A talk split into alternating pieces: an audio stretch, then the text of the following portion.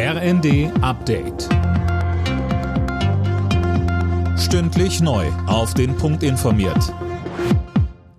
Ich bin Johannes Schmidt. Guten Abend.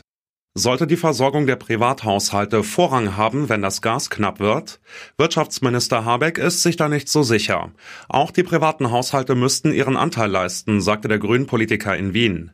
Dort hat er mit seiner österreichischen Amtskollegin vereinbart, dass sich beide Länder unterstützen, falls Russland den Gashahn zudreht. Habeck betonte, auch wenn der Tag und unsere Statements im Moment vor allem darum kreisen, wo kommt das Gas her, wie halten wir die Versorgungssicherheit aufrecht, so ist mir einmal wichtig zu sagen, dass unter der Oberfläche gerade mächtige Bewegungen im Gang sind, die, wenn wir diese Zeit durchstehen, diesen Kontinent Österreich, Deutschland stark und stärker machen können. Wer nächstes Jahr nach Kroatien in den Urlaub fährt, muss im Vorfeld kein Geld mehr umtauschen. Das Land bekommt im Januar den Euro. Darauf haben sich die EU-Finanzminister geeinigt. Mehr von Tom Husse.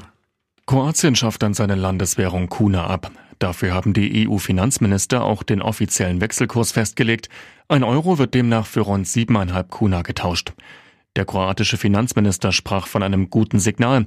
Der Euro würde durch den Beitritt seines Landes weiter gestärkt.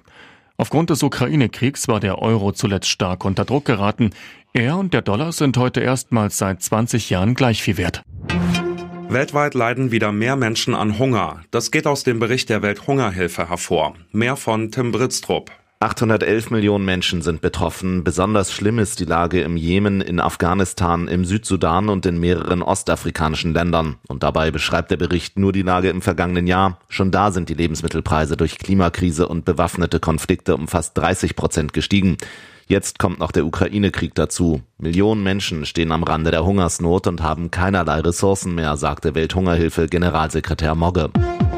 Alle Nachrichten auf rnd.de